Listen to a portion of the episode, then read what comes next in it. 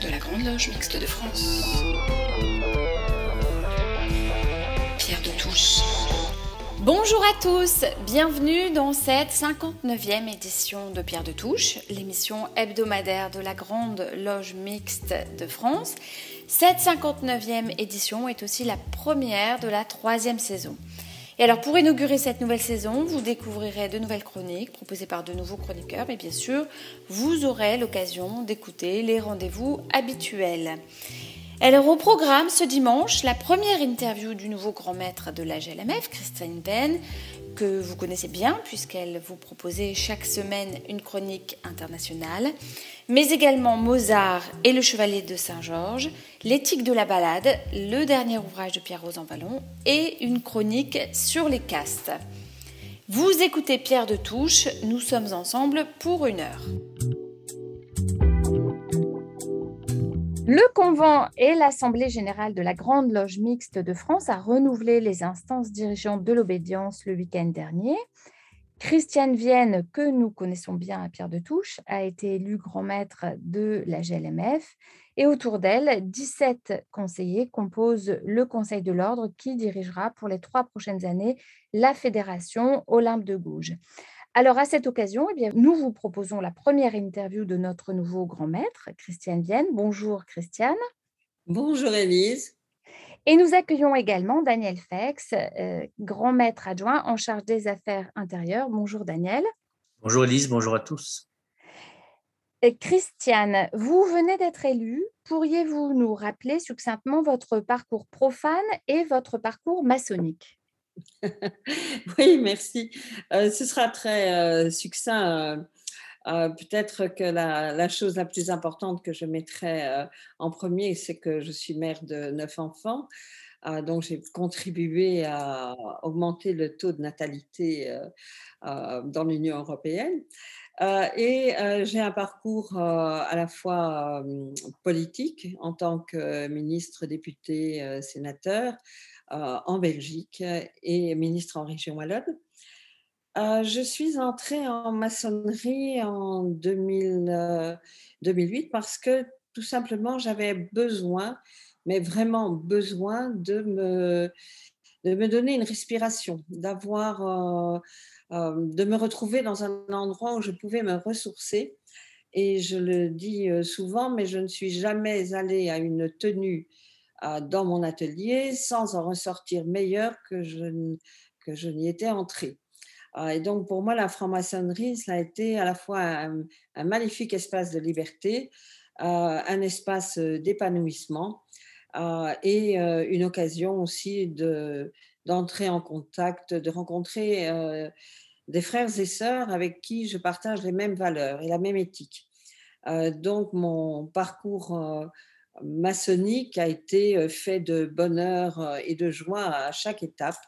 Euh, j'étais vénérable maître de euh, la respectable loge Pandore. J'étais initiée dans la respectable loge Le Caducé. Euh, et je suis restée membre de ces deux ateliers dans lesquels il y a une partie de mon cœur. Voilà, je pense que j'ai été membre du Conseil de l'ordre déjà une première fois et grand maître aux affaires extérieures. C'était une expérience aussi très riche parce que ça m'a permis de me d'avoir des liens justement avec la maçonnerie qu'on peut appeler universelle, avec d'autres obédiences, avec d'autres manières aussi de vivre sa maçonnerie, avec toujours le même socle de valeurs, mais c'était à chaque fois très riche de, de rencontrer des représentants d'obédience de différents, qui ont différentes pratiques. Voilà, je ne sais pas si je dois en dire plus, mais ça fait déjà un petit mélange intéressant. Alors, comment vous est venue cette idée d'être grand maître? Est-ce une vocation, un concours de circonstances? Cette idée ne m'est jamais venue.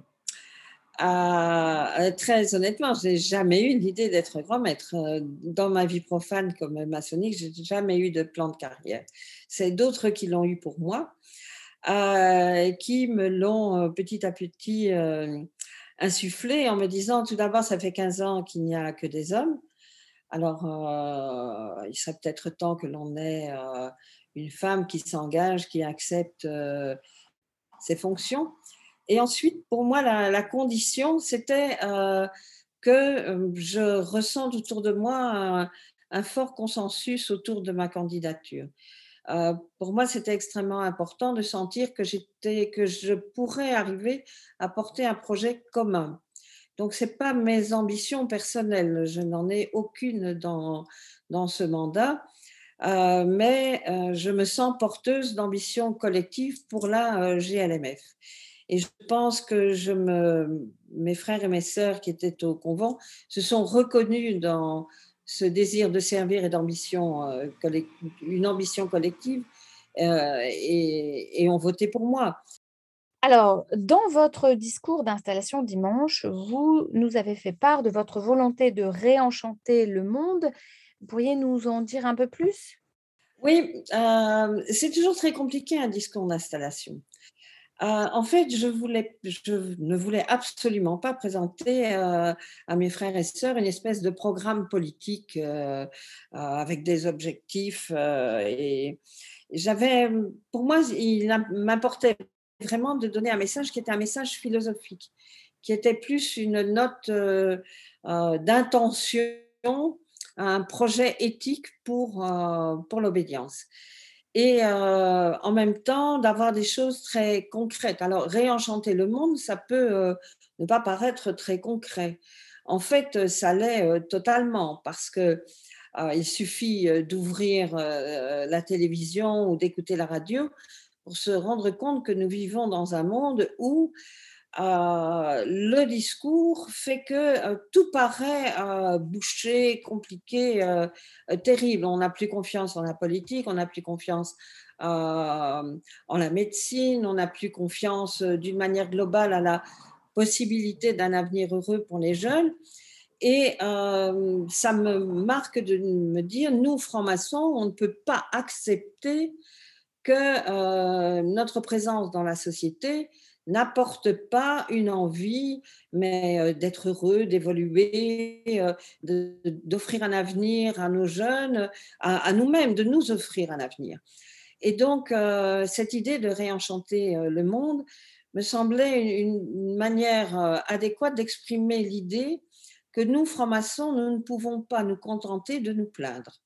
Alors, même si autour de nous, il y a mille et une raisons de se plaindre. Je pense que notre rôle, si nous voulons à la fois rassembler ce qui était pas et aussi euh, apporter quelque chose dans la société, eh bien, il faut travailler à réenchanter le monde, mais dans nos familles, dans nos ateliers, euh, dans les clubs sportifs, partout où nous sommes.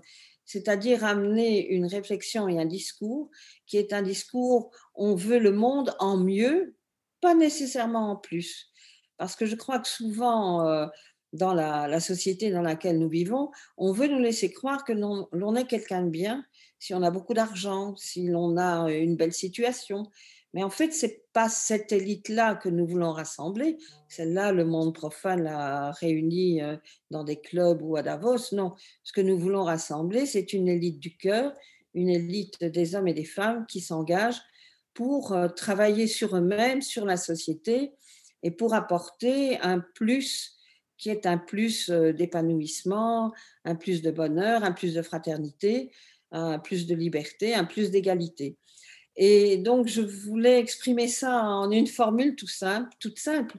Et je trouvais que réenchanter le monde, c'était une belle mission euh, pour notre obédience qui arrive à un moment de son évolution où on sent bien que on n'est plus tout à fait une petite obédience, on n'est pas encore une grande, euh, et que devant nous, il y a un chemin qui s'ouvre et qu'il faut être prêt à, évoluer sur ce chemin. Alors, Daniel Fex, vous venez d'être élu grand maître adjoint en charge des affaires intérieures. Les loges ont été éprouvées après 18 mois euh, de pandémie. Vous serez en contact quotidien avec les sœurs et les frères de l'obédience, avec les loges. Quelles sont les priorités du Conseil de l'ordre dans ce domaine? Le Conseil de l'ordre n'est jamais qu'un conseil d'administration. Les priorités du Conseil seront donc tout d'abord de mettre en œuvre les, décisions votées par le convent de l'obédience et en particulier au regard du budget prévisionnel qui a été approuvé. une dotation exceptionnelle à la Commission nationale de solidarité maçonnique a été votée, une dotation aussi pour les loges en difficulté, une pour les, frères et les sœurs qui auraient des difficultés euh, momentanées à payer leur capitation. Euh, et on prend aussi en charge une part des dotations d'occupation des, locaux. Euh, le Conseil de l'ordre va aider les loges là aussi, comme il l'a fait déjà l'an dernier, ce qui représente en tout quasiment 26% ou un peu plus de 26% du budget de, l'association. Le Conseil de l'ordre, dans sa première réunion de travail qui aura lieu les 8 et 9 octobre prochain, aura à définir les mesures d'accompagnement de ces décisions budgétaires conventuelles. Il devra évidemment être plus près des loges pour saisir en temps réel les difficultés qu'elles pourraient rencontrer, animer toujours plus les relations des loges avec l'obédience et des échanges des loges entre elles de façon à fortifier le sentiment d'appartenance à une obédience commune.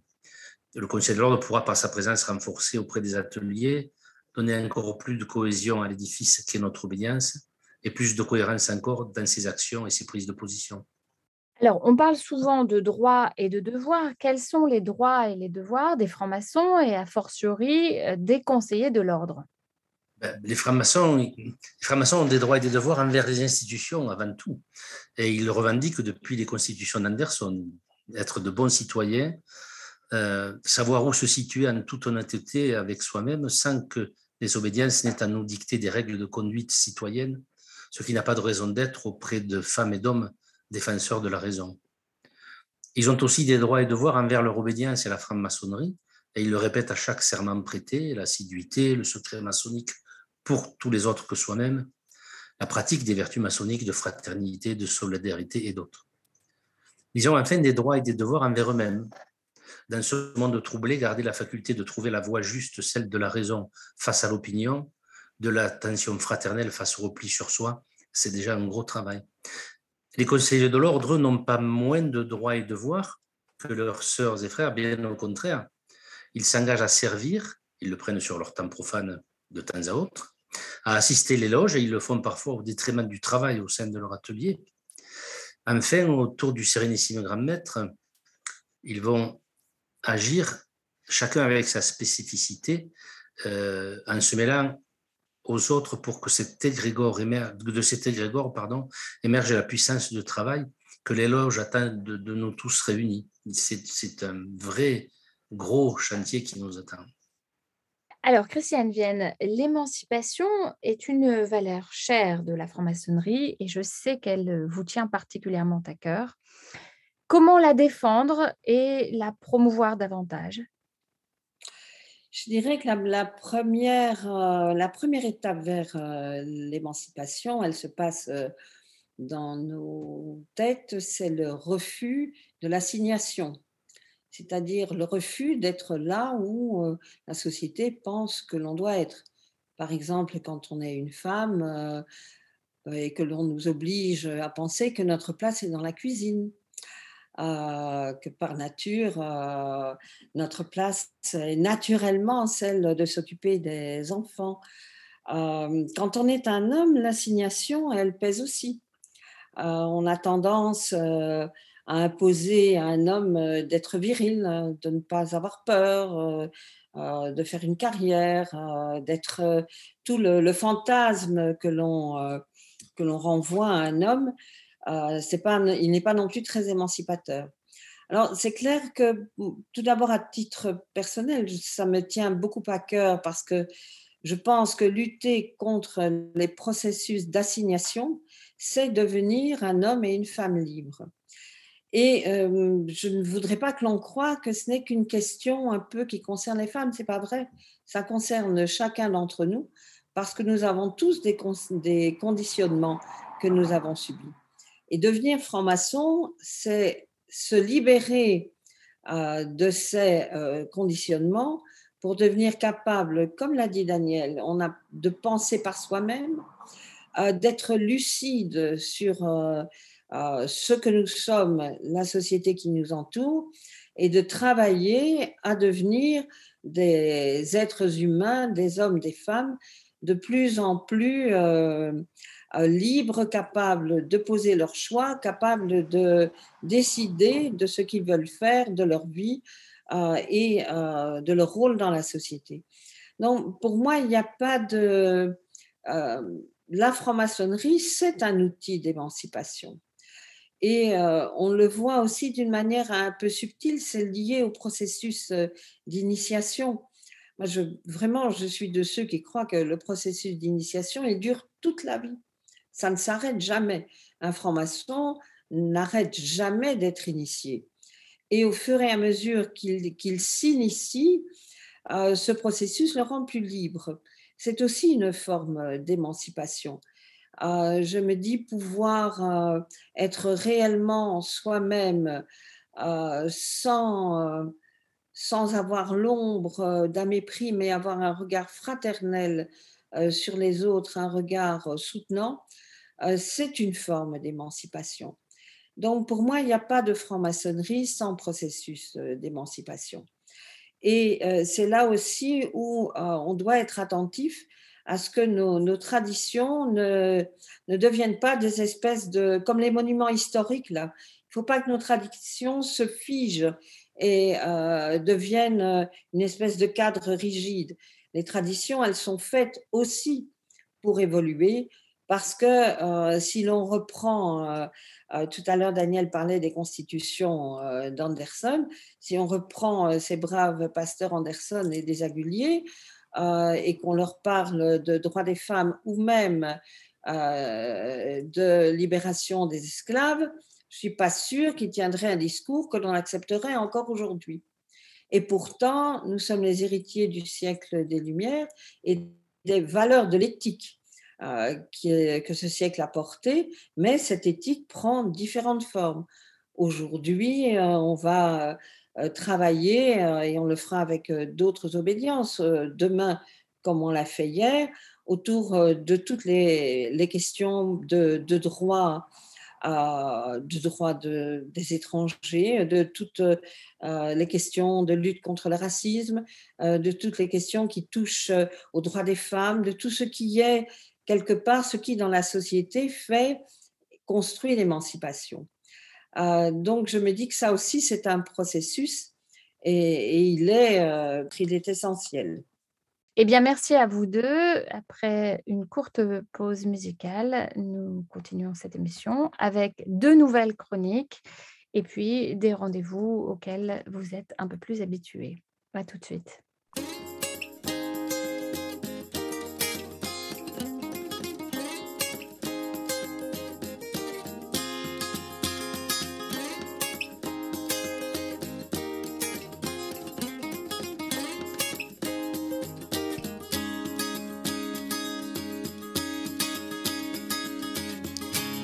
Début de janvier, si j'ai bien su compter.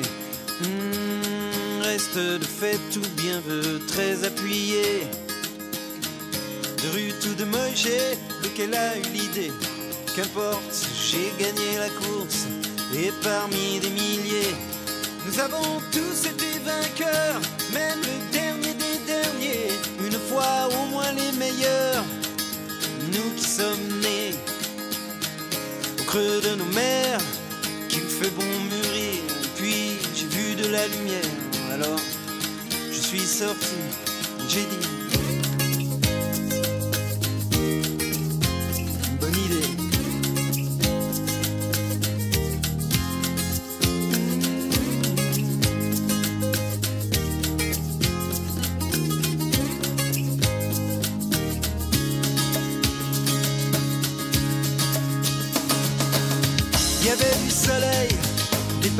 la pluie. Chaque jour un nouveau réveil, chaque jour une autre nuit. Des routes et des motards et des matchs de rugby. Des spaghettis, Frédéric Dard et Johnny Winter aussi. On m'a dit c'est qu'une étincelle avant l'obscurité. Juste un passage, un arc-en-ciel, une étrange absurdité. Des fers, des tendres trésors à chercher, à prendre, à comprendre, des filles à caresser.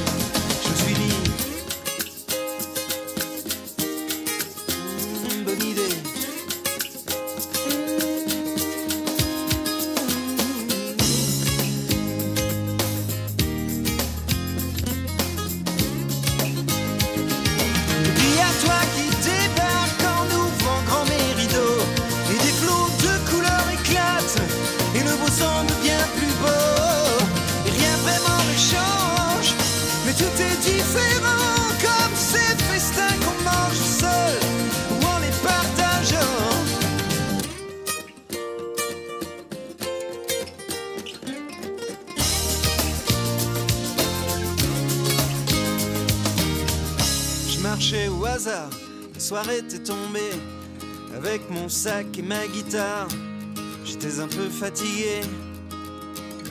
Tout était si désert pour me désaltérer. Et puis j'ai vu de la lumière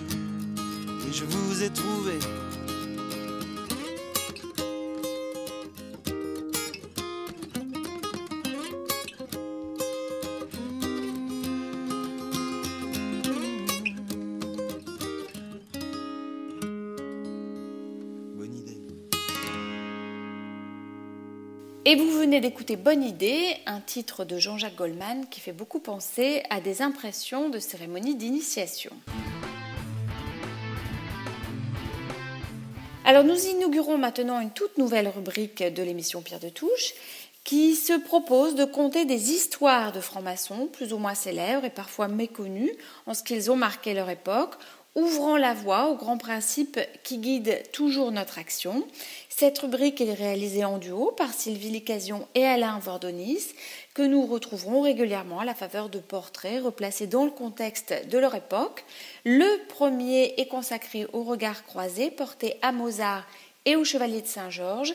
Écoutons aujourd'hui la première partie, Mozart versus Chevalier de Saint-Georges, deux parcours plutôt antinomiques.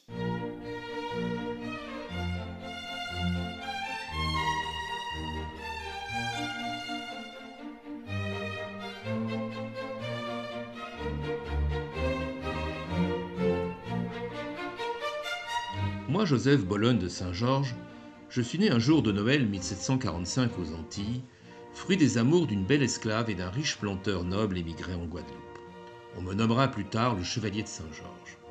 Personnage singulier, je suis malheureusement tombé dans l'oubli du XVIIIe siècle triomphant, où je tins pourtant une place importante, au point d'être considéré comme le Mozart noir de l'époque.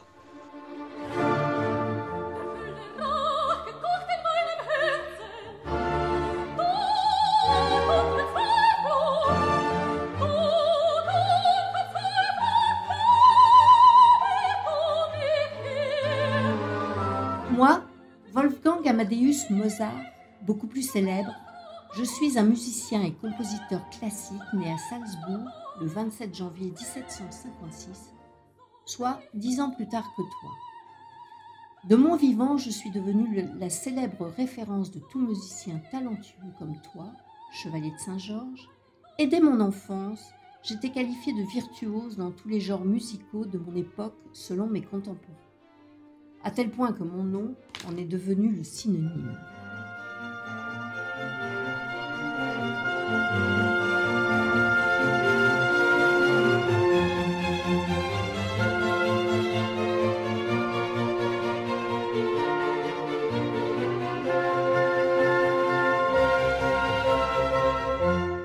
Moi, Joseph de Saint-Georges, je suis un homme aux facettes multiples, à la fois escrimeur de talent, militaire engagé et compositeur de grande renommée. Je représente aussi l'une des figures de l'émancipation des esclaves issus des empires coloniaux. Fréquentant les milieux abolitionnistes en me ralliant par la suite à la cause des révolutionnaires, je suis un personnage romanesque, à la mesure de mes musiques qui vont séduire jusqu'à la cour du roi. Alors que mes origines ne me prédisposaient pas à une brillante carrière dans l'ambiance de l'époque, j'ai démontré toute ma vie durant que ces barrières pouvaient être levées, symbolisant ce que seront quelques décennies plus tard les principes de liberté, d'égalité et de fraternité qui nous sont chers.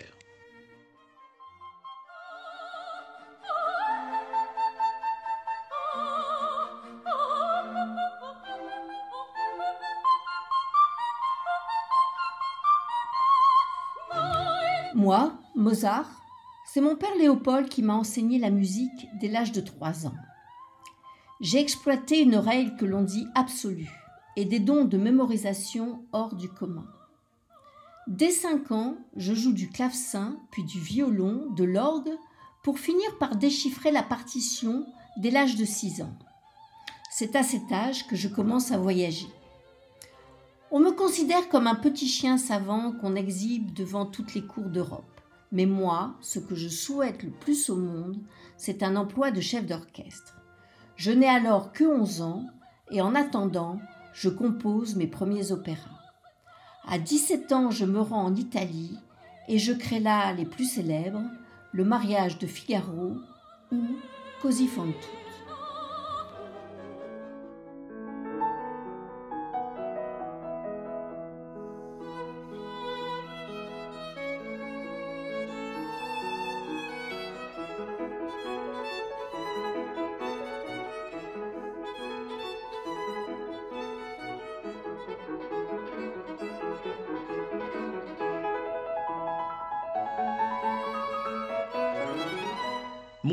Très différent fut un combat permanent contre les préjugés d'un siècle marqué par les privilèges.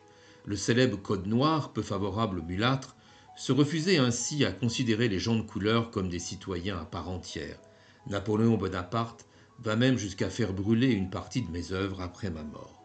Cela ne m'empêche pas de prendre une place particulière dans la société du XVIIIe siècle déjà traversée par des courants progressistes que mon entrée dans la franc-maçonnerie naissante va d'ailleurs souligner.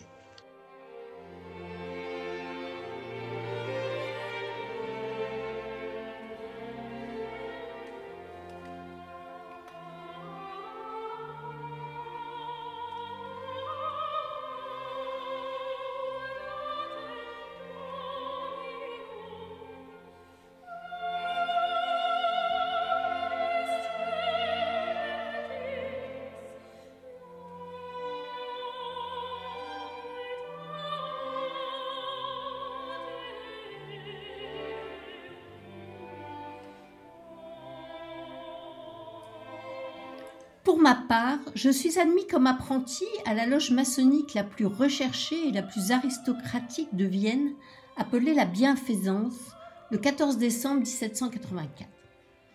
Le 22 avril 85, je suis déjà maître, puis la loge par fusion prend le nom d'Espérance nouvellement couronnée. J'ai d'ailleurs décrit mon initiation dans un opéra maçonnique de ma composition, La flûte enchantée.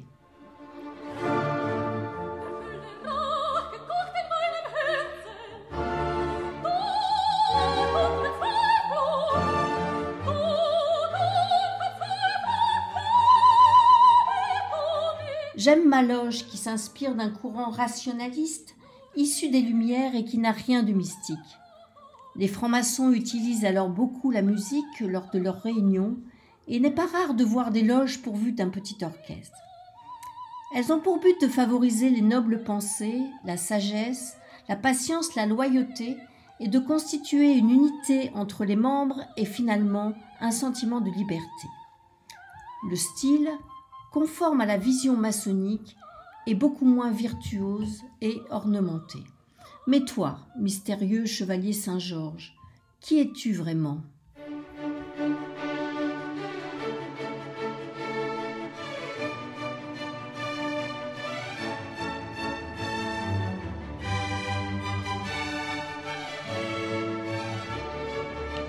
Issu d'une mère esclave, j'échappe par la volonté de mon père, Guillaume Pierre Tavernier de Bologne, à la condition d'esclave à laquelle j'étais pourtant promis. Dès 1753, ce dernier me ramène à Bordeaux en compagnie de ma mère afin de m'assurer une éducation digne d'un homme du monde. Pour autant, la loi rend difficile l'intégration des mulâtres, qui ne peuvent être réellement émancipés et encore moins prétendre à un quelconque titre nobiliaire. Qu'à cela ne tienne, je deviendrai chevalier de Saint-Georges, et c'est fort de cette particule d'emprunt que je débarque à Paris. Je suis alors mis en pension chez M. Texier de la Boissière, l'un des meilleurs maîtres d'armes de la capitale, où je vivrai désormais en citoyen libre. Mon intelligence, mes qualités physiques et mes dons musicaux sont vite repérés, et mon père entend dès lors me faire accepter dans la société parisienne. Je bénéficie des meilleurs professeurs dans les différents domaines où j'excelle.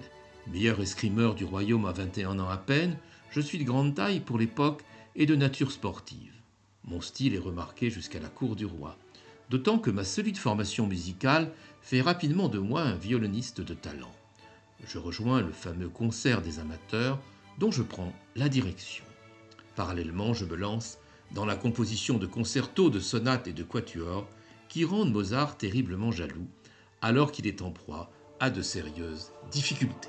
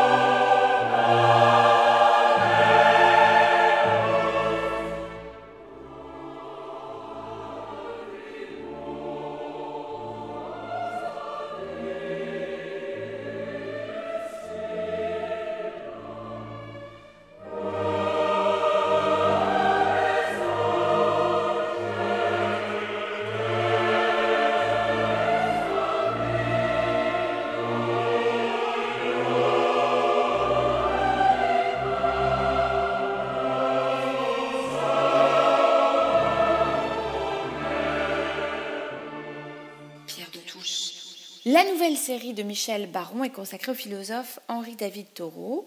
Le philosophe naturaliste et poète américain du 19e siècle est connu pour ses prises de position contre l'esclavage. Cette euh, série Psychophilo aborde un autre aspect de la personnalité et des travaux de cet Américain. Elle a pour titre L'éthique de la balade. En voici le premier opus. Bonjour. Dans cette période de vacances, il était évident que nous allions parler d'un sujet euh, qui touche aux vacances, aux vacances ou en tout cas à la balade. Et nous allons naturellement parler, pour illustrer la balade et même l'éthique de la balade, de Henri David Thoreau, qui est ce philosophe du 19e siècle, extrêmement euh, connu et qui a joué un rôle finalement politique et philosophique incontestable. Mais d'abord, pour parler de Thoreau, nous allons euh, citer un philosophe chinois qui est Wu Keo Tse, qui nous dit Quel est le but suprême du voyageur? Le but suprême du voyageur est d'ignorer où il va. Le but suprême de celui qui contemple est de ne plus savoir ce qu'il contemple. Chaque chose, chaque être est occasion de voyage, de contemplation. Voilà ce que j'appelle voyager. Voilà ce que j'appelle contempler. C'est pourquoi je dis voyage en fonction du but suprême. La crise euh, sanitaire a eu euh, au moins l'avantage de nous confronter à l'imaginaire de celui que l'on enferme. Le malade physique ou mental, le taulard ou nous, durant ces périodes où nous n'avons ni envie ni besoin de voir quelqu'un. Dans ces périodes-là, notre imaginaire fonctionne et nous nous retrouvons souvent arpenter les forêts de nos rêves et nos chemins de Compostelle. Ce sont des temps où certaines figures littéraires refont surface. Ainsi, par exemple, celle du bon vieux Henri David Thoreau, 1817-1862, que nous avons euh, déjà évoqué sur notre antenne. Bien qu'il ne fût pas un grand écrivain, il est considéré comme majeur dans la littérature américaine et ce qu'on appellera le courant transcendentaliste, c'est-à-dire une nouvelle forme de panthéisme où se mêlent christianisme, doctrine indo-néo-védantiste et pensée autochtone des Amérindiens. Dans cette fin du XIXe siècle, Thoreau sera aussi engagé dans les grands combats humanistes de l'époque. Aide aux esclaves à s'enfuir du sud des États-Unis vers le Canada, protestation contre la guerre de conquête au Mexique et donc refus de payer les impôts. Il publie à ce propos son célèbre pamphlet La désobéissance civile, livre qui sera la Bible de Gandhi et de Mandela. Mais l'ouvrage qui fera rêver des générations sera Walden ou La vie dans les bois, qui paraît en 1854. En 1845, à la recherche de la solitude pour écrire, il s'installe dans une cabine en pin qu'il a lui-même construite au bord de l'étang de Walden. Il a 28 ans et son expérience durera deux années. Il va partager sa vie entre écriture, entreprise familiale et surtout balade. Sur ce dernier point, il va faire de la balade une véritable philosophie, voire une éthique. N'est pas vagabond qui veut. Thoreau terminera son vagabondage terrestre le 8 mai 1862 en pleine guerre de sécession, des suites d'une tuberculose, véritable fléau à l'époque. Quelle serait donc pour Thoreau l'éthique du baladeur? Premier lieu, l'acceptation brutale du destin humain qui est sa disparition obligatoire, l'éternité de l'esprit n'étant qu'un acte de foi. Seule l'éternité de la, de la matière est une réalité. Thoreau écrit Le meilleur de l'homme ne tarde pas à passer dans le sol en qualité d'engrais. Suivant un apparent destin communément appelé nécessité, il s'emploie, comme il est dit dans le vieux livre, livre, la Bible, à amasser des trésors que les vers et la rouille gâteront et que les larrons perceront et déroberont. Ce qui est une allusion à l'évangile de Matthieu 6, 19. Cela signifie que nous devons peu spéculer, mais vivre. Répondre à l'invitation des chemins qui s'enfoncent dans les bois. On ne doit pas se résigner, car ce qu'on appelle résignation n'est autre chose que du désespoir confirmé. Il convient donc d'écouter son désir sans forcément se référer à ce qu'on appellerait euh, les gens d'expérience.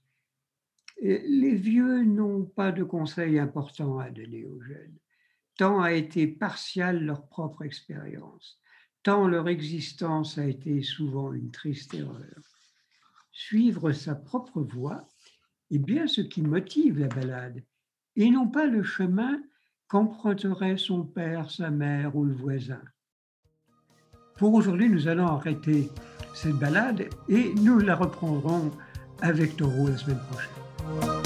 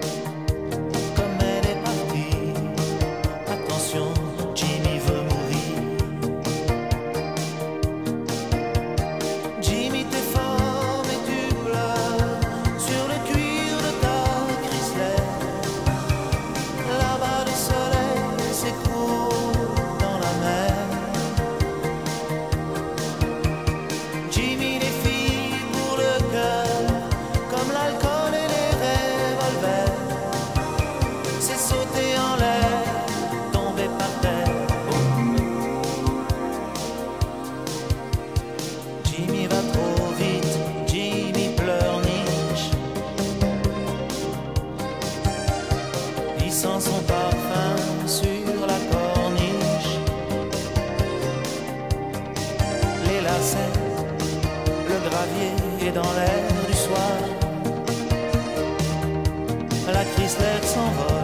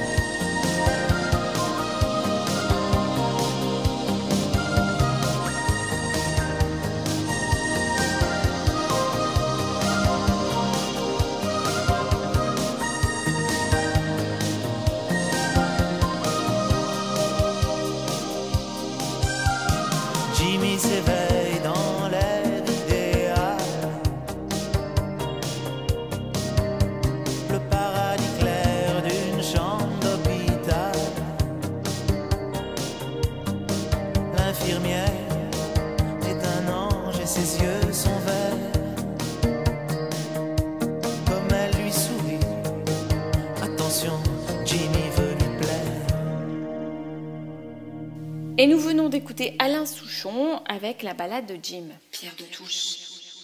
L'historien et sociologue Pierre Rosan Vallon vient de publier un essai intitulé Les épreuves de la vie, ouvrage dans lequel il décrypte les attentes, les colères et les peurs des Français à travers l'analyse des épreuves auxquelles ils sont confrontés. Pierre Yana a fait le choix d'évoquer ce livre ce dimanche matin.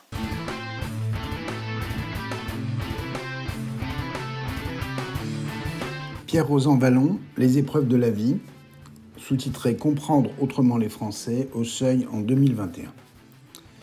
Le premier intérêt des intellectuels, outre les contenus de leurs propos, est qu'ils contribuent largement à déplacer notre vision du monde en trouvant d'autres regards qui nous aident à mieux comprendre ce qui arrive ou va nous arriver. C'est le cas du nouvel ouvrage du sociologue et historien Pierre Rosan Vallon, professeur au Collège de France, l'un des inlassables perturbateurs de nos habitudes à penser en rond.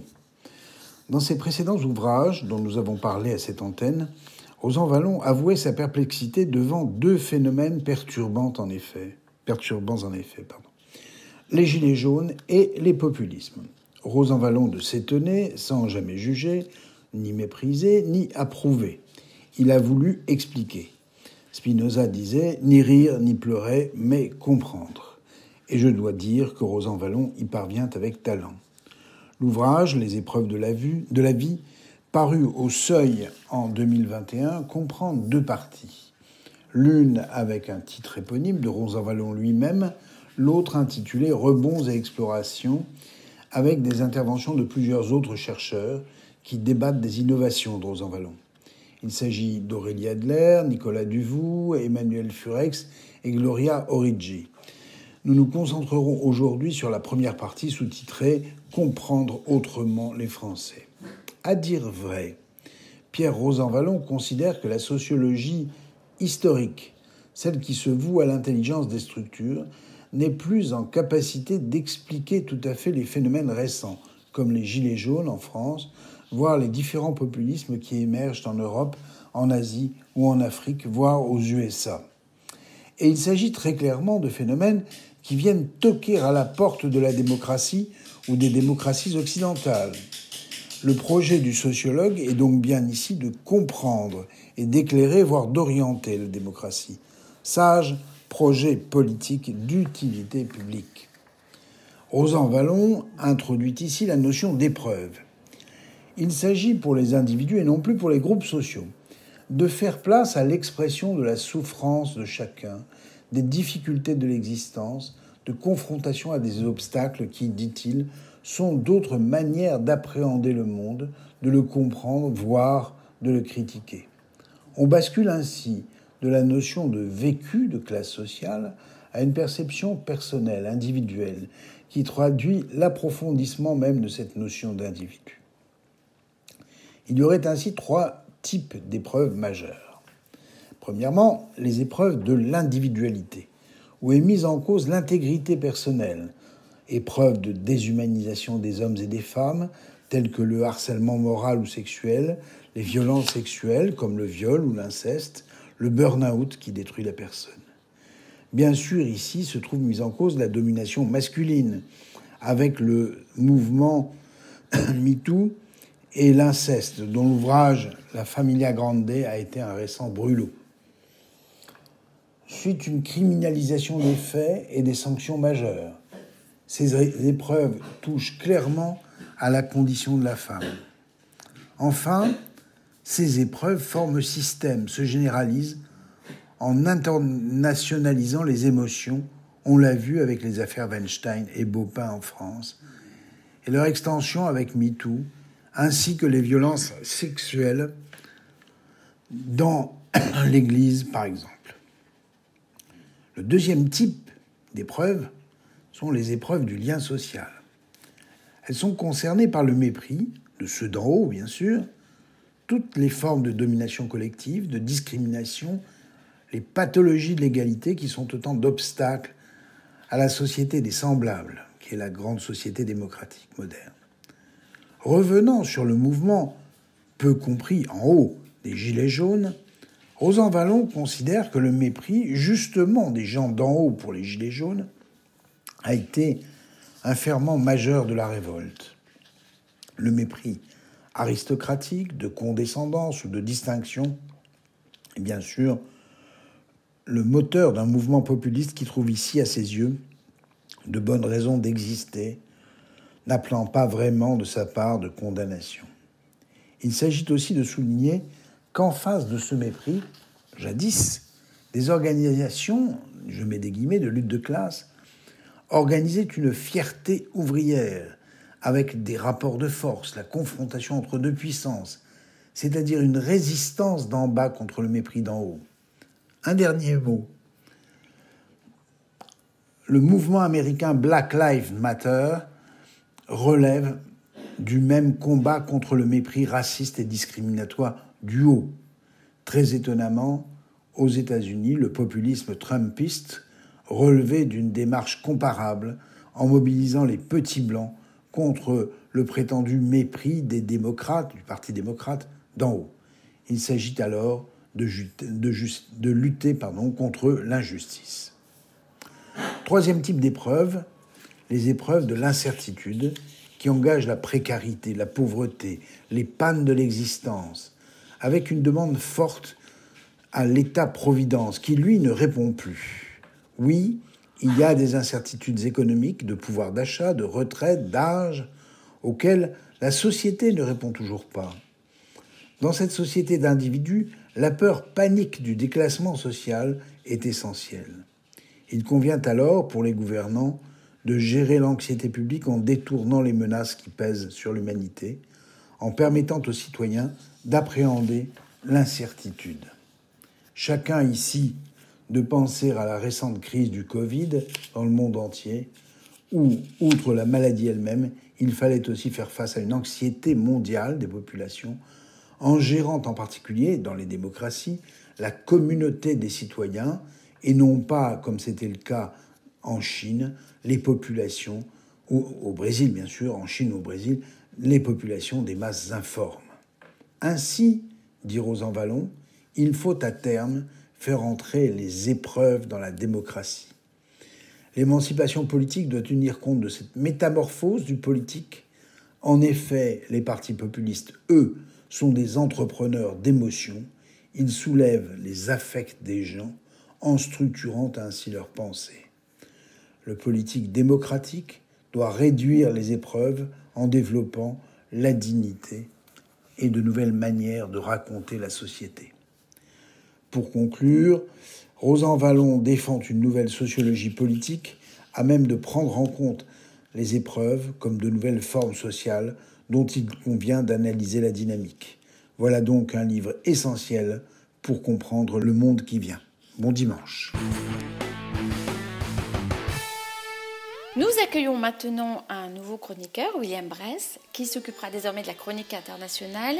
Alors cette première chronique a pour thème les castes en Inde et ailleurs.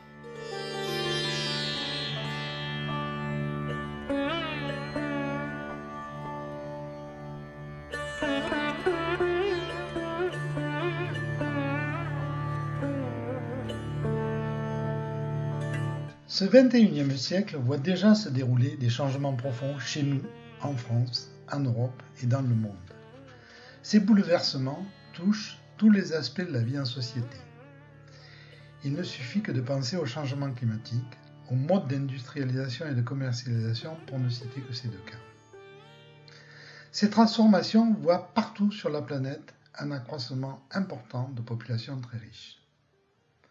Du seul fait de l'évolution des pays à économie dirigée vers une économie de marché, telle que la Chine ou la Russie, la population de personnes à très haut revenu s'accroît de façon incontestable au-delà des controverses entre les spécialistes de la question. En même temps, la part des personnes pauvres ou très pauvres grossit. Ce constat trouve une traduction concrète dans le confort des populations à haut revenu au regard des populations à bas niveau de revenus. Ainsi, 42% de la population européenne était primo-vaccinée en juillet 2021 contre 2% de la population du continent africain. La question se pose alors de savoir comment ces populations vont coexister dans ce siècle. On trouve de nombreux exemples dans les romans de science-fiction. Les personnages du roman dystopique d'Aldous Huxley, Le meilleur des mondes, dans les années 30, sont parmi les plus connus. Dans ce récit, les individus sont répartis en différentes castes les alphas, les bêtas, les gammas, les deltas et les epsilon. Chacune d'elles est divisée en deux sous-castes, les plus et les moins. Ce système se perpétue depuis longtemps maintenant en Inde.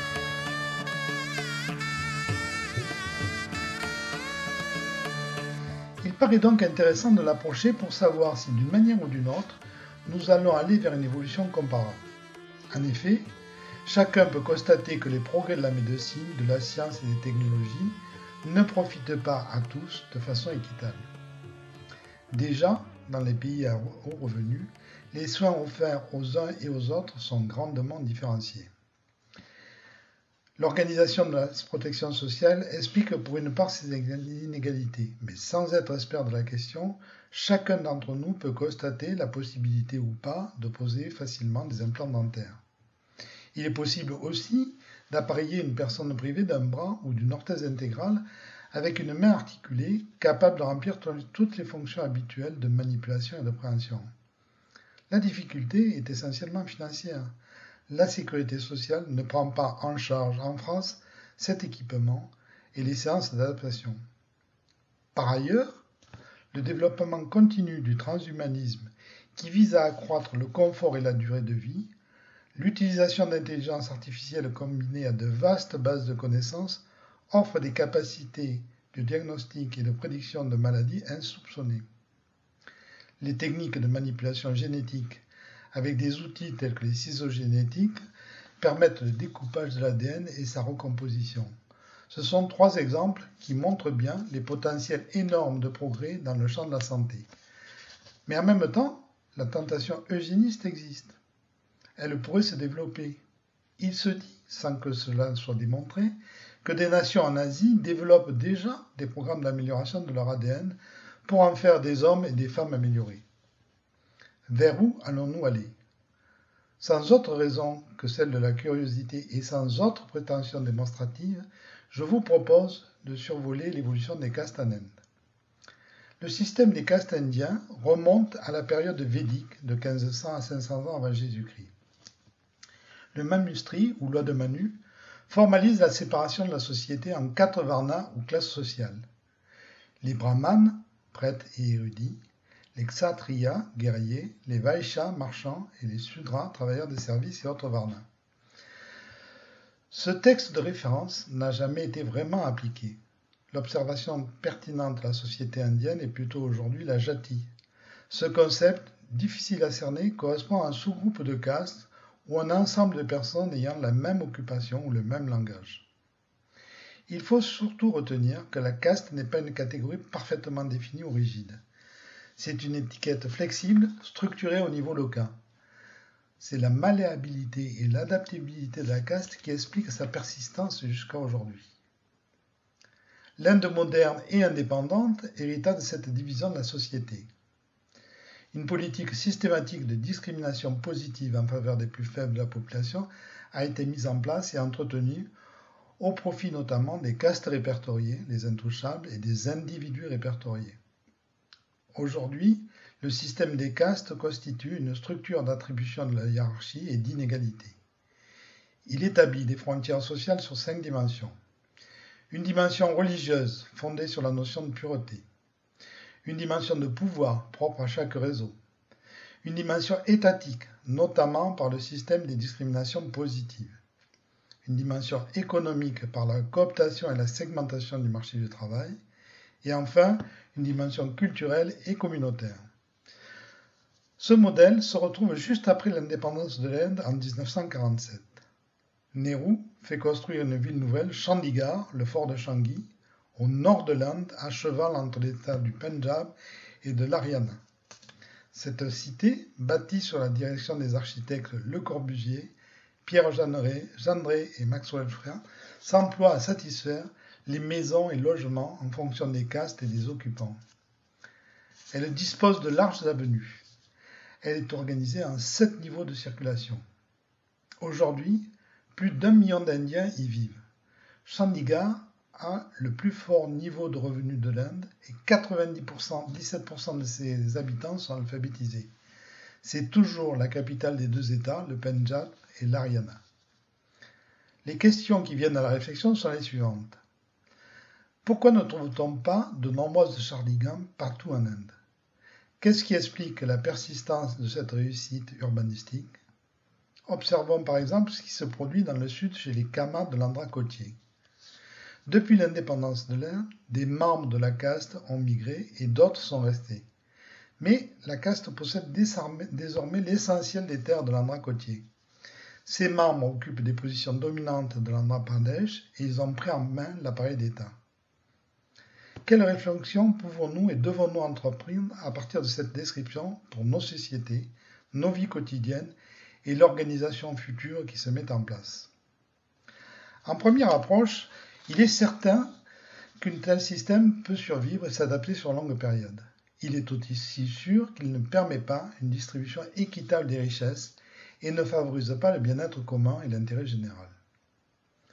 La segmentation de nos sociétés, déjà réalisée dans les pays à haut revenu, s'apparente sans être aussi marquée au système indien.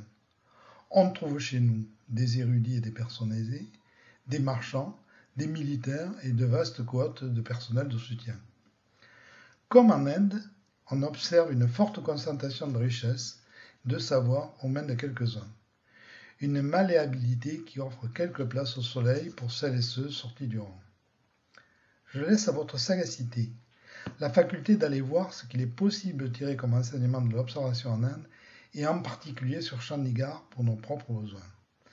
Cette observation permettra, je n'en doute pas, de trouver quelques enseignements chez nous transposables sur ce continent. Il faudra de toute façon faire montre d'une forte intelligence collective de part et d'autre.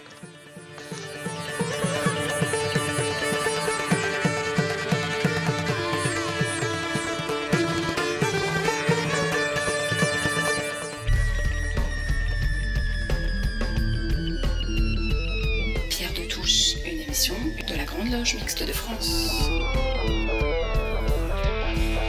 Pierre de Touche. Eh bien, cette émission touche à sa fin. Merci à toute l'équipe de chroniqueurs de Pierre de Touche. Merci à Gilles Solière, à Radio Delta qui réalise et produit cette émission. N'hésitez pas à nous rejoindre sur les réseaux sociaux, Twitter, Facebook, Instagram, YouTube. Nous nous quittons avec Automne, une chanson de Julien Clerc, un clin d'œil à notre nouveau grand maître. On se retrouve dimanche prochain pour de nouvelles aventures radiophoniques et maçonniques. C'est un après-midi d'automne et que mon amour est touchante. Posée près de moi, elle frissonne. Automne. Il reste beaucoup à écrire. Dans le silence parfumé. Des mots que je voulais te dire après.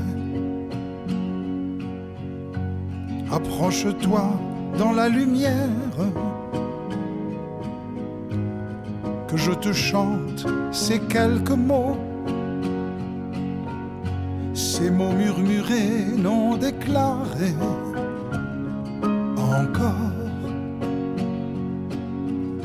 cette soirée simple et tranquille. Comme la note de cristal qui grimpe légère et fragile, fragile. Ces mots d'amour que la pudeur partageons bien ressemble à ces accords majeurs, mineurs. Étrange, c'est un après-midi d'automne et que mon amour est touchante. Posée près de moi, elle frissonne. Automne, je vais sûrement te chanter. Dans le silence parfumé, cette chanson non terminée.